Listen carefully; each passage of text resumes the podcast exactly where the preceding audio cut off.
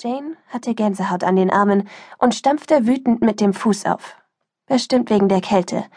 Sie würde aber natürlich behaupten, sie mache damit nur ihrem maßlosen Ärger Luft und weiterhin die Theorie vertreten, dass das Kettenrauchen sie warm hielt. Das kotzt echt an, motzte sie, schnippte ihre Zigarettenkippe auf den feuchten Gehsteig und trat sie mit ihren hochhackigen Stiefeln aus. Vielleicht sollten wir es für heute einfach aufgeben, schlug ich vor. Unsere gefälschten Ausweise waren lange nicht so überzeugend, wie Janes Kontakt versprochen hatte, so dass wir bereits vor der dritten Disco-Schlange standen. Und sicher würden uns die Türsteher auch hier abweisen, wenn wir es überhaupt bis zur Tür schafften. Ich hatte an diesem Abend Jane für mein Outfit sorgen lassen, mit dem Ergebnis, dass nichts wirklich passte und alles viel zu freizügig war für eine Nacht in Minnesota. Dicke Nebelschwaden hingen über uns, doch Jane weigerte sich zu zittern und tat so, als kümmere sie die Kälte nicht im geringsten. Sie hatte vor, sich zu betrinken und sich dann von irgendeinem Typen abschleppen zu lassen, und es schien unmöglich, sie von ihrem Plan abzubringen. Nein! Jane schüttelte den Kopf. Hier kommen wir rein. Das spür ich. Es ist schon nach Mitternacht, Jane.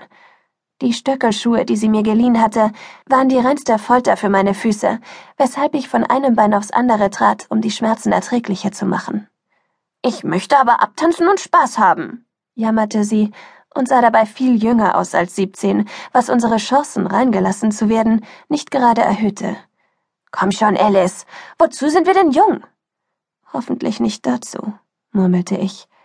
Ich konnte mir Besseres vorstellen, als stundenlang vor Diskos Schlange zu stehen, um am Ende doch nirgends reinzukommen. Wir können es ja nächstes Wochenende wieder probieren. Versprochen. Und bis dahin haben wir vielleicht auch bessere Ausweise. Nicht mal was zu trinken habe ich, schmollte sie. Doch ich merkte, dass sie allmählich klein beigab. Wir treiben bestimmt irgendwo was auf, sagte ich.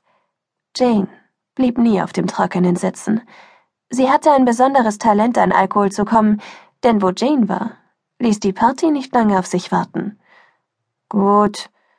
Widerwillig trat sie aus der Warteschlange, und wir machten uns auf in Richtung zu Hause, weg von der grellen Neonbeleuchtung der Diskotheken, dem Zigarettenqualm und den beschwipsten Nachtschwärmern in Partylaune. Aber du schuldest mir was? Warum schulde ich dir was? fragte ich. Weil wir wegen dir so früh gehen. Wir waren erst ein paar Schritte gelaufen, als ich es in den geborgten Schuhen nicht mehr aushielt.